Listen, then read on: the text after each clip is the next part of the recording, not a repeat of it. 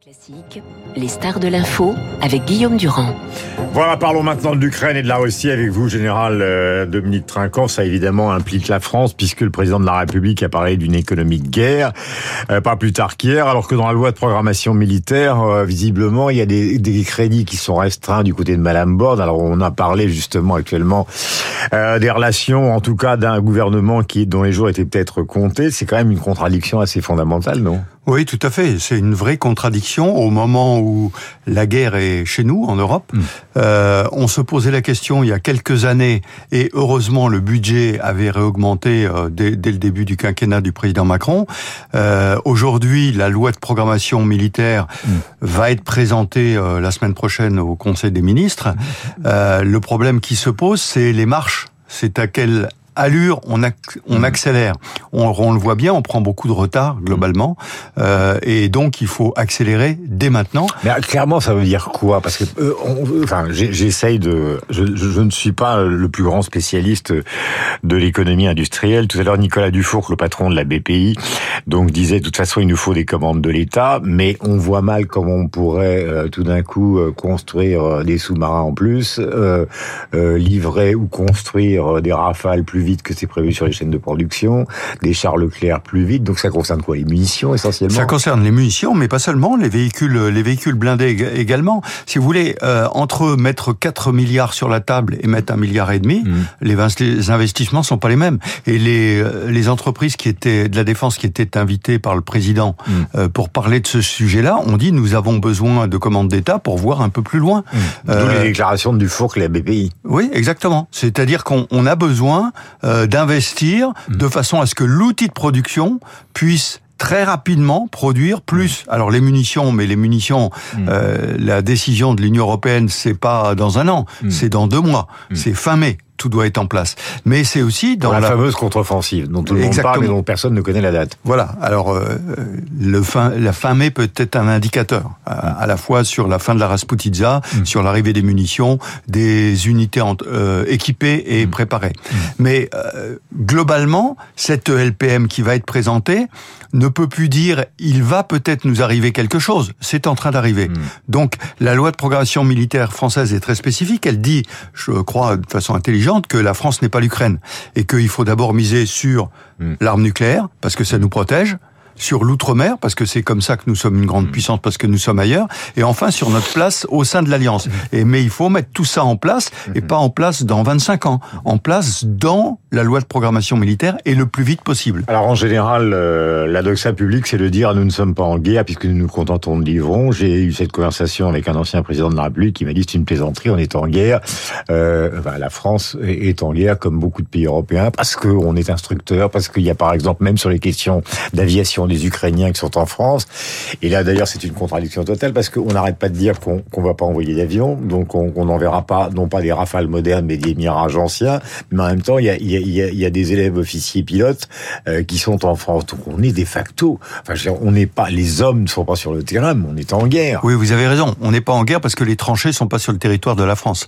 Mais ceci étant, on est en guerre au sens où on est en soutien Donc cet ancien président, dont je ne dirais pas le nom, a raison.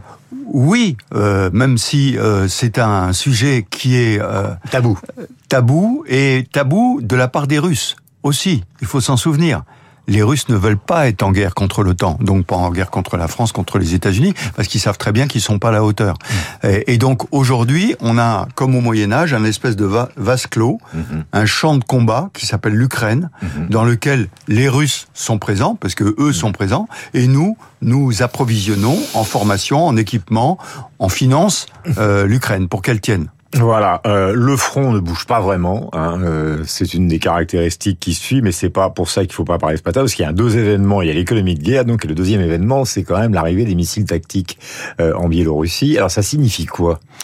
Alors ça signifie plusieurs choses. La première chose, c'est que la Biélorussie est un vassal absolu, voire considéré comme un territoire russe. Hmm. Il n'a rien à dire. La Russie a décidé qu'elle mettrait des missiles tactiques en, en, en Biélorussie. Le deuxième point, c'est que c'est une réponse peut-être au président Xi, puisque dans l'accord qui a été signé entre la Russie et la Chine... Il a dit pas, question de guerre nucléaire. et, il a dit pas d'armes nucléaires en dehors des territoires des pays dotés, donc de la Russie. Donc, d'une certaine façon, le président Poutine dit, vous voyez, la Biélorussie n'existe pas, puisque je peux déployer des donc, armes. donc Poutine lui a menti, il a signé. Oui, je pense qu'il lui a menti, mais comme il ment à, beaucoup de monde. Euh, le deuxième point, c'est que je pense qu'il s'adresse beaucoup à nos opinions. Euh, je, je l'ai vu. Il ressort la menace, en voilà, exactement. Et nos opinions sont paniquées dès qu'on parle de nucléaire. Je l'ai bien vu sur les plateaux télévisés, les gens sont paniqués. Or, c'est pour essayer de toucher hmm. ce que Bernanos disait, pourvu que le derrière tienne, c'est-à-dire l'opinion publique, nos opinions publiques. Parce que la guerre en Ukraine ne sera gagnée que si les Ukrainiens sont capables sur le terrain de gagner, hmm. mais si ils sont soutenus par nos opinions. Or, nos opinions ont peur du nucléaire et disent on va quand même pas risquer une guerre nucléaire pour ce pays, l'Ukraine, euh, qui est loin de chez nous. tactique, c'est quand même, euh, pour donner une image, ça peut être euh, cette fois la puissance d'Hiroshima, oui, bien sûr. ou ça peut être moins que la puissance d'Hiroshima. Ça dépend si tiré sur le sol ou en haut. Les radiations sont Mais si vous voulez, je pense qu'on est vraiment dans le langage pour faire peur du président Poutine. Mm. Je ne crois. Alors, on peut jamais exclure un grain de folie, un acte suicidaire, etc mais dans la partie logique des choses, l'utilisation de l'arme nucléaire. En fait, c'est la réponse à la possibilité de l'offensive. Oui, mais dans le langage. Il n'y aura pas d'utilisation d'armes tactiques sur l'offensive ukrainienne. Mhm. Parce que, d'abord, les, les, les Chinois ont clairement dit utilisation de l'arme nucléaire, ça veut dire fin de la dissuasion. Je rappelle que l'arme nucléaire n'a pas été utilisée depuis 45 parce que la dissuasion fonctionne. Mhm. Si elle est utilisée, bah, la dissuasion n'a pas fonctionné. Il n'y a pas de soutien des Chinois dans ce cas-là. Il n'y a pas de soutien des Chinois. Or, aujourd'hui, hmm. la Chine, la, Russie, pardon, est extrêmement vulnérable vis-à-vis de la Chine. Hmm. La Chine est la grande puissance qui est montée. Autrefois, au Conseil de sécurité, vous aviez la Russie qui votait, les Chinois suivaient. Maintenant, c'est l'inverse. Et deuxième point, la Chine, elle, profite de cette situation, d'abord parce qu'elle maintient hmm. les États-Unis focalisés sur l'Europe, et non pas sur Taïwan. Mhm. Ça les intéresse. Deuxième point, parce qu'ils peuvent avoir des contrats à 30 ou 40% de réduction mhm. sur le gaz et le pétrole euh, Je disais ce matin dans le canard enchaîné dans d'autres journaux, d'ailleurs, que le plan de paix qui a été proposé par les Chinois et dont Zelensky avait dit euh, et Poutine que peut-être ça les intéressait, euh, finalement, ça, ça fait à peine 15 jours que ça a eu lieu. Tout ça que plus personne ne s'en fiche. Enfin... Oui, parce que en fait, c'était pas un plan de paix, c'était une position chinoise. La Chine cherche à jouer le rôle du grand. Elle cherche à montrer qu'elle existe, qu'elle est importante. Alors sur le plan économique, ça ne fait aucun doute. Sur le plan démographique, ça fait aucun doute. Elle augmente considérablement son budget de la défense pour marquer mm. dans ce et elle cherche diplomatiquement à se positionner. Mais elle a beaucoup de mal parce qu'elle veut pas lâcher la Russie. Et donc dans son son document en 12 points, en fait, il y a beaucoup de points qui ne sont pas acceptables hmm. par tous ceux qui ont été agressés par la Russie. Et quand je dis ceux qui ont été agressés, hmm. je ne parle pas seulement de l'Ukraine, territorialement agressés. Hmm. Je parle, nous, euh, qui sommes agressés sur le plan de la démocratie, démocratie de nos valeurs. Euh, tout à l'heure, je citais euh, Victor Hugo euh, au début de cette session avec une phrase donc voilà pour la situation interne et pour la situation externe. Les bons mûrissent, les mauvais pourrissent. Il y a bien un moment, il va falloir que quelque chose euh, se décante.